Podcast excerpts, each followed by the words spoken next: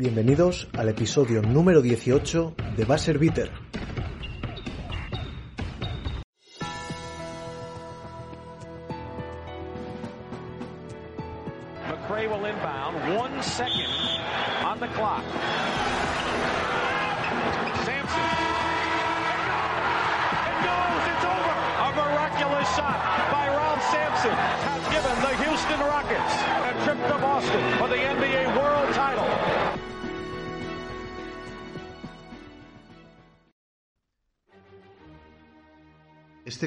supone el segundo especial en la corta vida de Basserviter monográfico y dedicado a una entrevista exclusiva.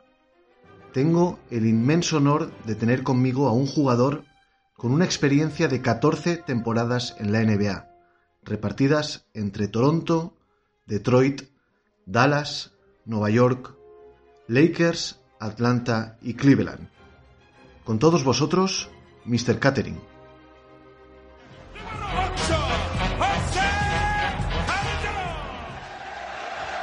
This crowd that's chanting ole, ole, ole, ole in honor of Jose Calderon.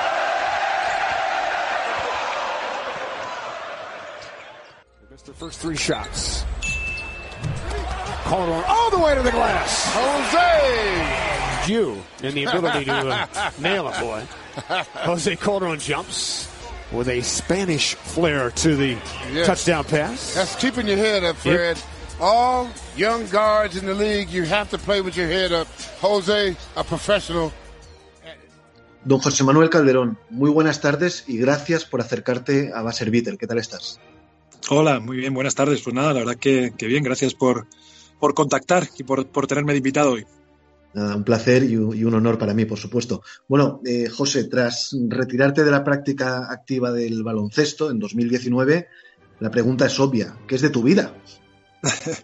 Pues mira, tuve la suerte de directamente saltar un poco al otro lado ¿no? de- del baloncesto y de, digamos, incorporarme como ayudante de Michelle Robert, que es la directora ejecutiva de la Asociación de Jugadores eh, de la NBA. Así que aquí estoy en Nueva York, vivimos en, Nueva York con la familia y bueno, pues eso, eso es lo que estoy haciendo, trabajando para, para los jugadores eh, en todo este tiempo de pandemia, que encima ha sido un trabajo muy interesante que seguro que luego tocamos. Pero, pero nada, ese, ese- ese es mi día. Eh, aparte de ser padre, por supuesto, más si cabe, con mucho más tiempo para, para disfrutar de mi familia. Muy bien, que seguro que se agradece, ¿no? Ahora con los chavales pequeños y eso. Tú cerraste la carrera en los Pistons de Detroit jugando 13 minutos en 49 partidos y ya con 37 años. mm, A priori, al menos estadísticamente, unos números mm, buenos. Y dos preguntas en una. ¿No tuviste opción de seguir en activo alguna temporada más? Y segundo, porque yo durante toda tu carrera pensé que tu siguiente paso iba a ser incorporar, incorporarte a un equipo técnico. Y me sorprende que no estés ahí en el barro, ¿eh? en la arena, eh, en primera línea de fuego. ¿Qué pasó? Pues dos cosas, ¿no? Eh, la verdad que fue algo un poco que estaba ya planteado, ¿no? O sea, no era una cosa de repente de que dices, venga, pues me retiro, sino que, bueno, era una opción, ¿no? Lo que sí tenía claro es que estaba un poco cansado de siempre el mismo rol. Hubo ofertas, sí hubo ofertas, pero eran ofertas de los mismos tipos de equipo, ¿no? De, de- de ser el tercer base, de ayudar sobre todo con, con jóvenes, de, de jugar algunos minutos, pero no demasiados. Y entonces ahí es donde empecé a poner cosas en la balanza, de decir, oye, a ver, eh, tengo esto, llevo 14 años en la liga, eh, ¿qué, me, ¿qué me da el jugar uno más? ¿Me, me da, me mejora mi carrera, me, me da cosas más positivas, Eh, económicamente no era algo que, que era primordial y entonces era todo aparte de la familia, ¿no? Entonces, pues eh, a partir de ahí, eh, cuando llegan las ofertas, pues les digo a los equipos, oye, mira, estoy esperando a si me llega una oferta de uno de los equipos de arriba por tener la oportunidad de volver a intentar competir por un anillo, pero si no, probablemente lo deje. Y, y eso fue, fue hablar con varios equipos, intentar ir dejándolos ahí un poco, eh, pues eso, manteniendo la conversación, entrenando aquí en, en Nueva York por si acaso llegaba esa oferta, pero cuando no llegó, pues bueno, eh, eh, decidí, no es que no llegara, es que cuando estaba esperando me llega la oferta de mm, unirme a la asociación, ¿no? Aquí en la oficina en Nueva York. Y eso fue un poco pues lo que, bueno, pues la gota que colmó el vaso y que decide la balanza, ¿no? Y que, que se va del lado de familia y decidir, bueno, pues mira, es el momento, ¿no? Eso por un lado. Y luego la parte de entrenador, eso sí que lo he tenido bastante claro. Sí que todo el mundo me lo pregunta por cómo era yo en la pista, por, por lo, bueno, pues el, charlar, el, hablar en los tiempos muertos a mis compañeros y demás, pero sí que he pensado que si era tiempo para la familia, era tiempo para la familia. Y entonces creo que un entrenador, eh, pues es casi peor, en el sentido de tienes que estar el primero para preparar el entrenamiento, eh, tienes que salir el último, te vas a casa y tienes que ver el partido del día anterior y ver qué puedes mejorar y yo creo que no puedes ni siquiera desconectar, ¿no? Al final el jugador llega a casa y puede un poco eh, bueno, pues eh, quitarse ese baloncesto de la cabeza por un segundo, ¿no? Y el entrenador creo que no. Y, esa fue una de las, bueno, por eso lo tenía bastante claro, ¿no? el hecho de que el entrenador no iba a ser lo que, bueno, la siguiente carrera, por decirlo de alguna forma. Antes de entrar en, materia, no quisiera dejar pasar más tiempo eh, sin preguntarte por la fundación que lleva tu nombre, Fundación José Manuel Calderón. .com, en la que en qué consiste, ¿no? Saber en qué consiste y en qué y cómo podemos ayudar el resto de, los ciudadanos de a pie.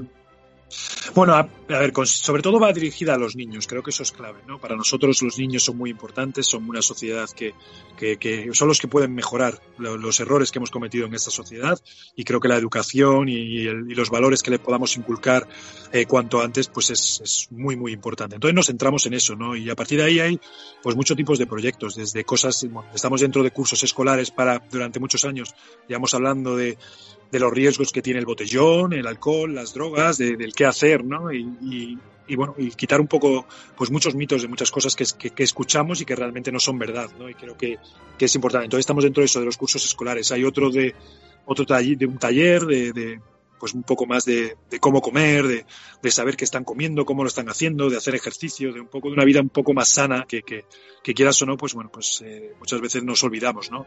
Y creo que los niños son, es muy importante para ellos el que hagan eso. Y lo mismo, estábamos en muchos colegios, en cincuenta y tantos colegios en Extremadura y, seguimos trabajando.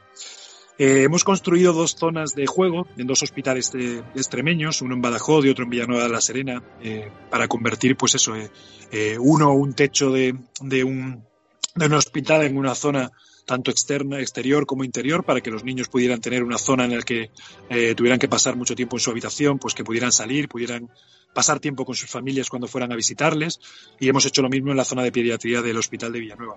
Y ahora una de las cosas con las que la gente podría colaborar, eh, que ya hemos conseguido mucho dinero y que, hemos puesto nosotros como fundación, pero hemos dejado unos últimos 5.000 euros para que la gente pudiera eh, colaborar y es que estamos haciendo una sala sensorial para, eh, bueno, pues una, para inclusive, para todos los niños con es una organización que, trabaja con, niños con discapacidades, eh, sobre todo tanto físicas como, psíquicas y que bueno que, necesitan esta sala sensorial para muchos de ellos y que bueno pues que vamos a montar una sala nueva no es una de las organizaciones más grandes de, la zona y en Extremadura y estamos en eso. Estamos eh, a punto de, empezar a ese trabajo y bueno pues la gente puede puede entrar en la página puede puede donar si quieren formar parte porque muchas veces la gente nos pedía formar parte de alguno de estos proyectos y bueno pues hemos dejado ese huequito para ellos para que bueno pues eh, eh, puedan, puedan tener esa, esa parte ¿no? de ayuda a esta, a esta organización y a estos niños que, que necesitan esa, esas salas multisensorial.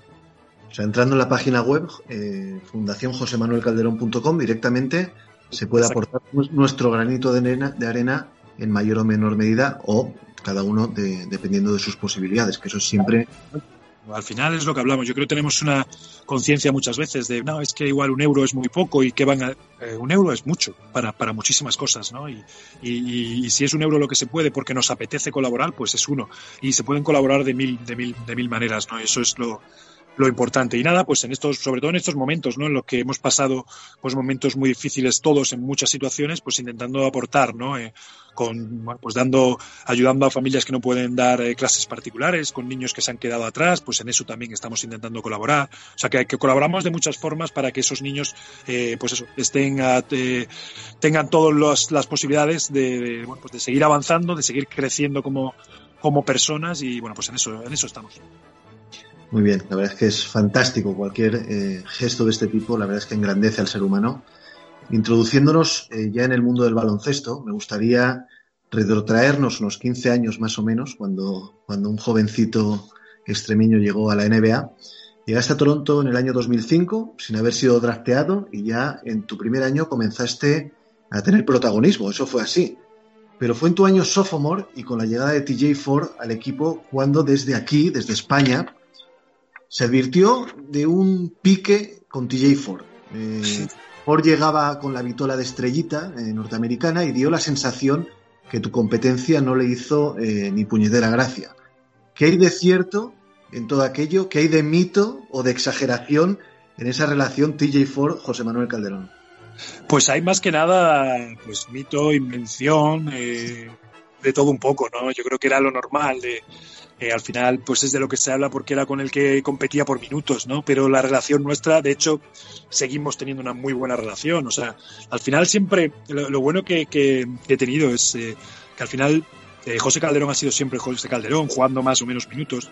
no he tenido problema con ninguno de mis compañeros, que creo que eso es muy, muy importante.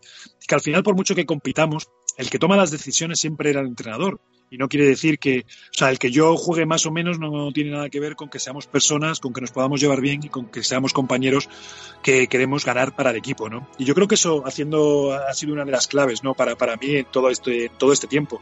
Entonces con TJ, por mucho que los, sobre todo los aficionados españoles querían que, que yo jugase más, eh, siempre tiene una buena relación y bueno, pues llegó el momento en el que, en el que él tuvo una lesión, que empecé a ser titular, en el que luego me quedo en el equipo y en el que, bueno, al final se toman unas decisiones, pero que no son mías personales ni que yo las tomo, ¿no? Y, bueno, pues ah, eso fue, ahí, ahí quedó un poco todo, ¿no? O sea, más, mito que realidad, ¿no? Totalmente, totalmente. Bueno, lo evidente es que por X o por B acabaste como triunfador, entre comillas, de aquella competencia y te asentaste como base titular en los Raptors durante toda tu etapa en Toronto y en la temporada 2008-2009 incluso te quedaste a las puertas de ser nombrado All-Star.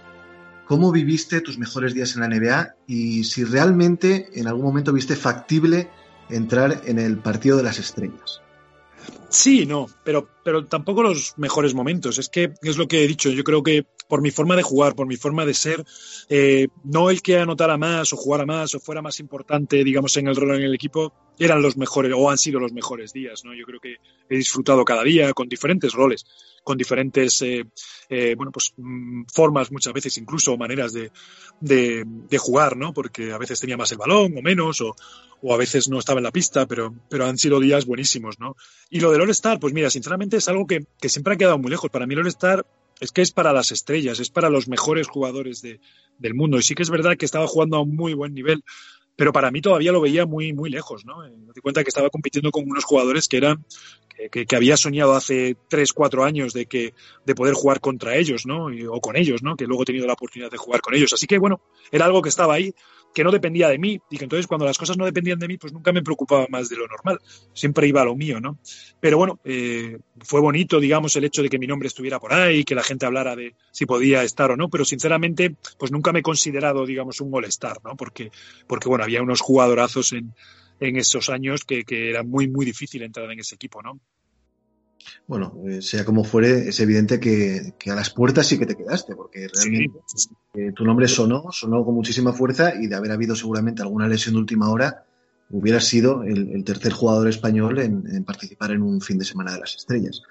Bueno, a partir de tu salida de Toronto, mm, nos vamos a Detroit, Dallas, Nueva York, Lakers, Atlanta, Cleveland y finalmente Detroit otra vez. ¿En cuál de estas eh, franquicias te encontraste más cómodo, no ya por tu papel en cancha, sino por cómo es la franquicia, cómo cuidan al jugador, esos pequeños detalles que el jugador tantísimo agradece? Realmente en todas de la NBA son todas muy, muy parecidas en ese sentido. Es todo muy automático y es muy difícil encontrarte una franquicia que haga las cosas muy, muy diferentes a otra, ¿no?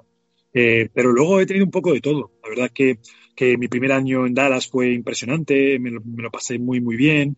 Eh, luego me voy dos años a los Knicks y es verdad que el equipo, pues quizá fueron los años más difíciles, ¿no? Eh, como jugador, porque el equipo no arrancaba, era un equipo en reconstrucción, en una ciudad difícil de, de, de, jugar por ese, en ese sentido, ¿no? En ese momento.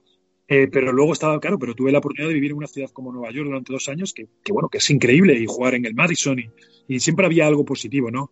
El tema de Cleveland, pues bueno, fue un año eh, muy, muy especial, ¿no? Llegar a las finales de la NBA, aunque no tuve la suerte de, ganar, ¿no? Pero, pero yo creo que todas, todas han sumado, todas han sumado y todas han tenido cosas especiales, ¿no? O sea que me es difícil, digamos, eh, siempre decir cosas eh, malas de unas o de otras porque realmente siempre como familia nos hemos tomado las cosas muy, muy, siempre han sido, digamos, quitando el traspaso de Dallas a Nueva York, que es el único que yo no tomo, no tengo decisión, lo demás son, siempre han sido los pasos que hemos querido seguir, ¿no? Y entonces eh, ha sido todo muy, muy fácil.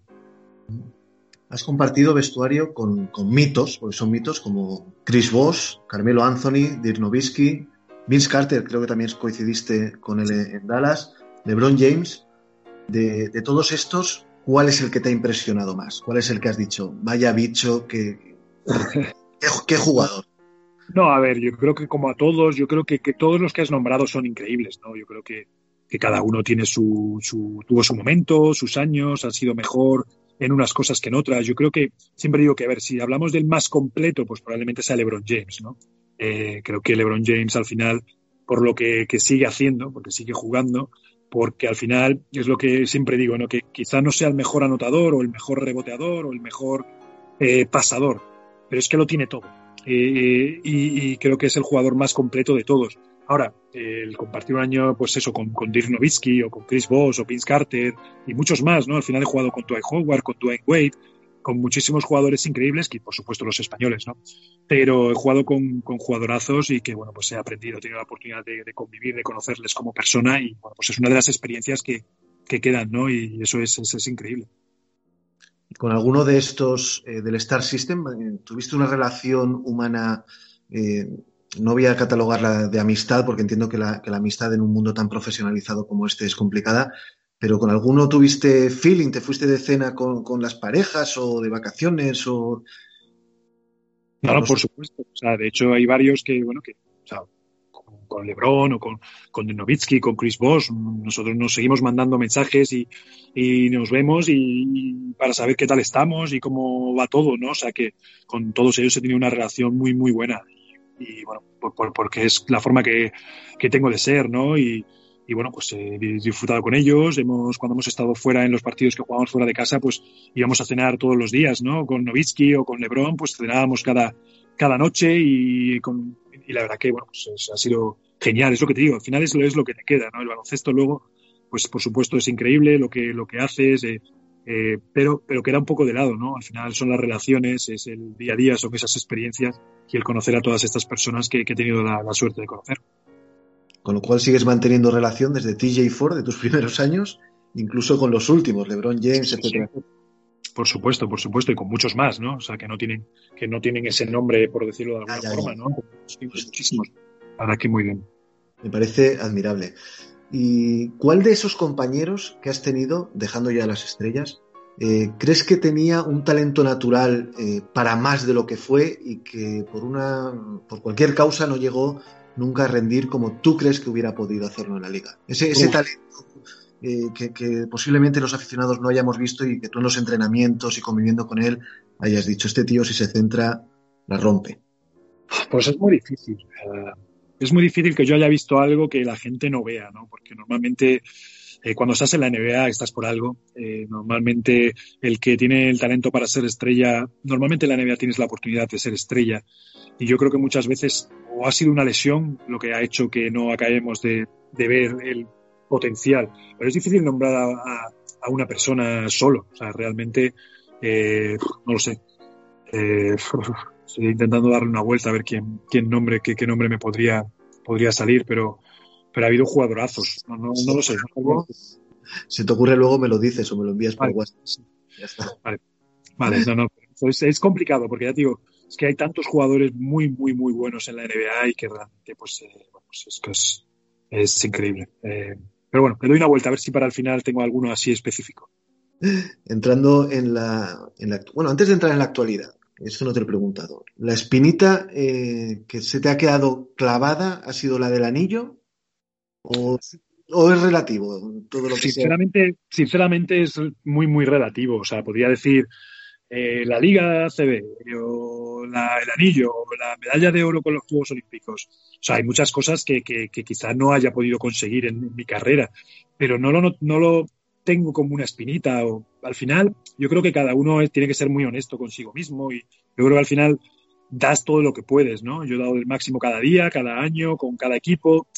y a veces consigues, es lo bonito del deporte, a veces, eh, igual que he conseguido ganar el Mundial o el Europeo, pues no hemos conseguido ganar el oro en los Juegos Olímpicos. Tenemos tres medallas olímpicas, o he llegado a la final de la NBA, pero no has conseguido, o de la Euroliga. El deporte te da, te quita, te pone, hay jugadores que han tenido la suerte de ganar todo, otros que tienen unas carreras y han sido jugadorazos, no han ganado nada. Eh, creo que no es solo ganar, yo creo que cada uno tiene su propia forma de, o su carrera, ¿no? Y, yo creo que, bueno, pues que cada uno pone, digamos, importancia o le da más importancia a unas cosas que a otras. Pero no es una espinita, o sea, me he retirado porque me apetecía y me he retirado súper contento con lo que he hecho. Y que si lo hubiera ganado hubiera sido mejor, pues probablemente. Pero tampoco pasa nada. O sea, no, no le he dado muchas vueltas a esas cosas. Sí, al final yo creo que tras 15 años de carrera hay cosas mucho más importantes, como pueden ser las relaciones humanas, el haber sido honrado con uno mismo en cuanto al nivel ofrecido y a lo que haya dejado en la cancha, y no centrarse solo en lo que es al final un título. No era lo más importante, no era lo más importante, en el sentido, y no te quiero decir, o sea, era importante, por supuesto, porque para eso entrenas, para eso compites, pero no era el objetivo de decir, oye, pues es que si no hago esto me queda esta espinita, no, es, lo que hay, o sea, esto es lo que he dado del máximo, me voy diciendo, he hecho lo mejor que podía para todo, he dado todo por mis compañeros y por mis equipos y bueno, pues he conseguido lo que se ha conseguido y, es, y estoy encantado, ¿no? Eh, y los y, Easy, pues eh, nunca he pensado en los Easys, o sea, a veces que hay una lesión, hay a veces que hay otro equipo que es mejor que tú y hay otras veces que pierdes contra un equipo que es peor que tú. Pero eso es lo bonito del deporte y creo que, que, que, por eso nos gusta a, todos tanto. ¿no? Has comentado tu, tu, etapa en la selección española un poquito por, eh, de puntillas. Mm, hay dos partidos que han pasado a la historia del baloncesto, en la historia del baloncesto en general, ni, ni FIBA, ni NBA, ni nada, son las dos finales olímpicas que perdimos, que jugamos y perdimos, porque yo ya me incluyo ya en ese grupo eh, como español que soy, las dos contra Estados Unidos, las dos tras un partido memorable de la selección española en ambos casos. Mm, siendo sinceros, en algún momento mm, visteis opción verdaderamente real de decir, a estos tíos les ganamos hoy? ¿O siempre dio la sensación de decir, estamos remando con todas nuestras fuerzas, ellos siguen un poquito adelante y es complicado que al final... Eh... No, no, para nada, para nada. Te digo más, o sea, yo creo que en las dos tuvimos oportunidades de ganar y en las dos creíamos que podíamos ganar. Lo que pasa es que hay, hay diferencias con las dos. En la primera pierdes, es la primera vez, y dices, bueno, tenemos una medalla de plata olímpica es muy positivo también. O sea, entonces pierdes, pero no estábamos tan cabreados como cuando perdimos la segunda vez. O sea, la segunda vez dolió más por el hecho de que realmente pensábamos que les podíamos ganar, porque teníamos posibilidades, no que porque creíamos que podíamos competir con ellos. Y ahí sí que, aunque era otra, otra medalla que ahora la ves y dices, son medallas olímpicas que hay gente que solo vive para eso y no tiene ninguna, ¿no? Eh, pero esa plata dolió más que la otra plata, ¿no? Es como, no, y no era por el hecho de ya tengo una y esta no me vale, pero era por el hecho de que se nos escapaba, ¿no? Y, vuelve a pasar luego el Río, que otra vez perdemos en semifinales, pero no somos capaces de ganar a los americanos, ¿no? Y, bueno, eh, es lo que hay. Al final estábamos compitiendo contra un equipazo y, bueno, pues eh, dimos todo y, lo que te digo, al final ahora lo ves y dices, pues, pues mira, es una pena el no haber tenido la oportunidad, pero nos ganó un super equipo pues sí, al final el deporte eh, solamente gana uno y lo, que te decía antes, lo importante es dejarlo todo en la piel, en la cancha y que poderte acostar y no, y no reprocharte absolutamente nada. Creo que eso es lo más importante. Totalmente.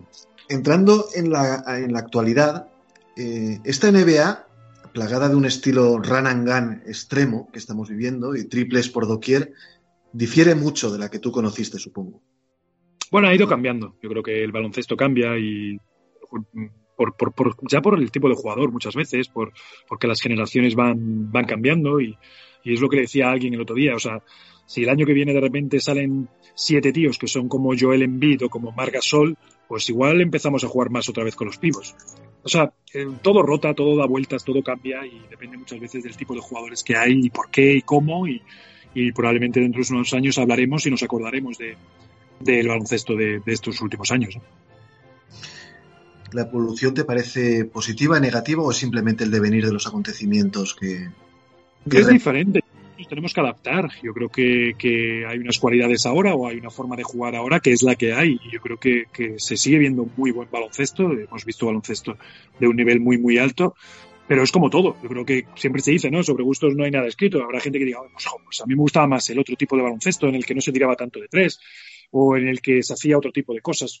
Bueno, pues ahí ya es un poco muy, muy individual, ¿no? Pero, pero bueno, es lo que te digo, yo creo que el baloncesto se va adaptando a jugadores pues que cada vez más rápidos, más físicos, más altos, que saltan más, que, que pueden jugar en diferentes posiciones. ¿Es otro tipo de baloncesto? Pues sí, pero, pero bueno, pero al final yo creo que que hay una competición interesante y que, bueno, pues todos nos adaptamos a lo que hay. Y ahora en esta temporada marcada, marcada por el COVID-19, y tú que estás dentro de lo que es la Asociación de Jugadores, ¿se teme por una posible mm, parada de la liga, aunque sea momentáneamente, durante 7, 14 días, o incluso, ¿por qué no llegar a la suspensión? Cosa que ahora mismo parece harto, improbable. ¿Cómo estáis bueno, viviendo el tema del COVID dentro de la temporada?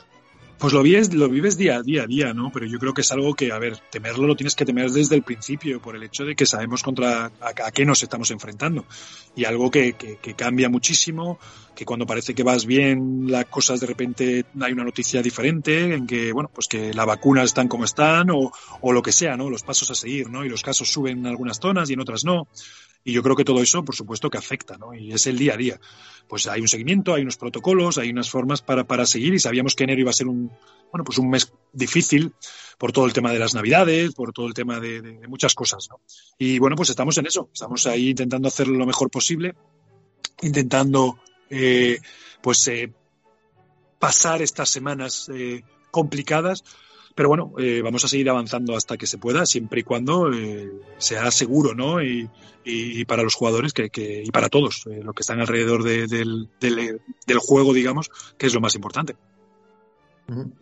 Y yéndonos a la actualidad, y ya estamos acabando, José, hay que mirar a Brooklyn, más allá de la opinión deportiva, que el tiempo dará y quitará razones. Te quería preguntar qué opinas sobre el modo en el que James Harden ha presionado a los Houston Rockets hasta conseguir su, objetivo.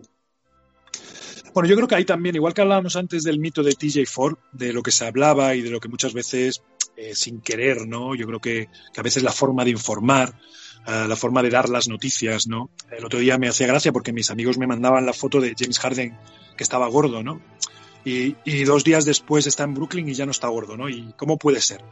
Y yo creo que a veces no nos informamos bien, ¿no? Eh, eh, esas fotos de que, de, de, con esa barriga, igual la gente no sabe que se ponen unas cosas que son para calentar, que son unos hit pack que llevan puesto y que por eso estaba gordo, que, que, luego vimos a los dos días, tú no bajas 20 kilos porque en las fotos parecían que eran 20 kilos, ¿no?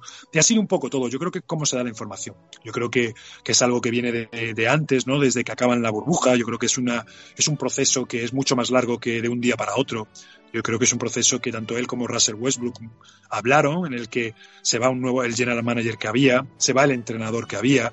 Son muchos pasos que llegan al momento en el que hemos vivido esta última semana, ¿no? En el que, oye, le preguntan qué pasa eh, y, bueno, y dice, oye, pues mira, sinceramente creo que, que, que, que no somos, que, que, esto es lo que somos como equipo, ¿no? Y, yo no, no quiere decir que eso fuera lo que, lo que por eso se hace el traspaso. Yo creo que es esto algo que se lleva hablando durante mucho tiempo eh, con él, con la franquicia, que la franquicia está empezando a ir a otra, en otra dirección, en la que el general manager que te había traído, el entrenador que habías estado con él los últimos años, se han ido y en el que, oye, eh, igual crees que es el momento de cambiar de aires, tanto para ti como para el equipo, ¿no? Y yo creo que, que, que bueno, que es cómo se da la información y cómo se ha visto, ¿no? Cómo se ha leído y depende de dónde lo hayas leído, pues eh, si lo ves un poco mejor o un poco peor, ¿no? Las, las formas y, la, y el cómo ha sido. Desde la asociación también habréis estado muy atentos al tema Kyrie Irving, supongo, y su, y su ausencia por motivos personales, ese vídeo que se filtró en un cumpleaños. ¿Qué, ¿Qué, le puede pasar a un jugador cuando dice que necesita desconectar después de dos semanas de competición? Bueno, pues yo creo que, que hay que darlo, que hay que verlo no como un jugador, hay que verlo como una persona. Eh, y entonces yo creo que todos tenemos momentos en los que necesitamos un tiempo personal, sea el cual sea. ¿Qué es lo que pasa? Que cuando eres un jugador como Kyrie Irving, pues probablemente, como ha pasado, tenga todo mucha más repercusión.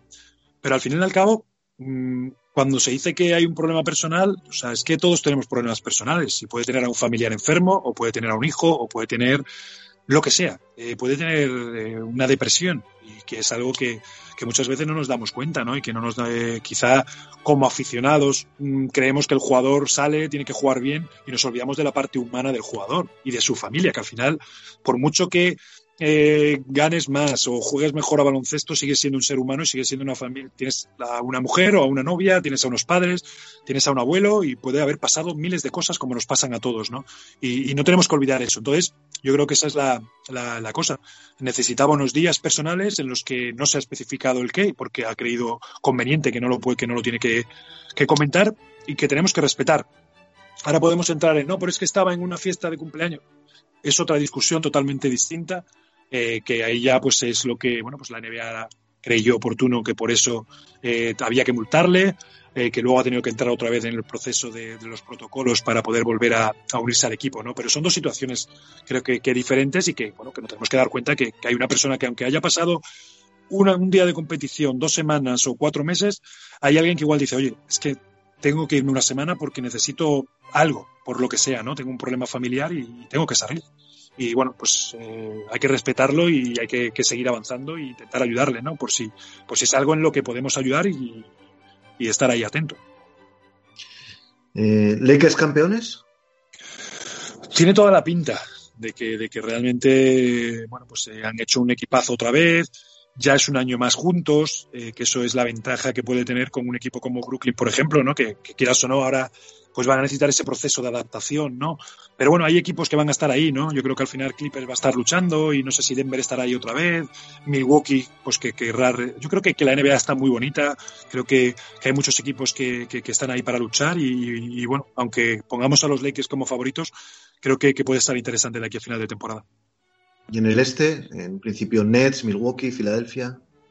Ahí van a estar, por eso te digo, yo creo que está, que está bonito y y seguro que luego sale un equipo que, acaba jugando muy bien y que, eh, como pasó con Miami el año pasado, a ver dónde está Miami, que ahora está teniendo muchas lesiones a principio de temporada, pero que, estará luchando por todo. Y siempre hay ese equipo que, bueno, que, que nos sorprende y que, puede llegar con, en un muy buen momento y, eso es lo, que hablábamos antes del deporte, ¿no? Eso es lo que todos queremos y que ojalá cada vez haya más equipos que puedan competir por ganar. Muy bien, José Manuel Calderón, muchísimas gracias eh, por este ratito que has estado conmigo en Baser Bitter y nada, simplemente desearte lo mejor en todos tus proyectos, especialmente en el de la Fundación, que me parece que es muy importante, y máxima seguridad, máxima salud y que seas muy feliz. Muchísimas gracias, José Manuel. muchas gracias, un placer. Y para finalizar esta entrega especial de Baser Bitter, nos remontamos al 13 de marzo del año 2016. Nos situamos en el Staples Center de Los Ángeles, partido entre Lakers y New York Knicks, y con empate a 87 en el marcador, José Manuel Calderón coge el balón y sentencia el partido con una game winner ante la carita de circunstancias de su por entonces compañero Carmelo Anthony. Number seven is going to get the ball. Up against the five count, Lopez saves it right at the line. With six seconds, Calderon. Whoa. Calderon with four. He's going to fire to win the game. Calderon buries a three, and there's point two remaining. Uh, no, it's over.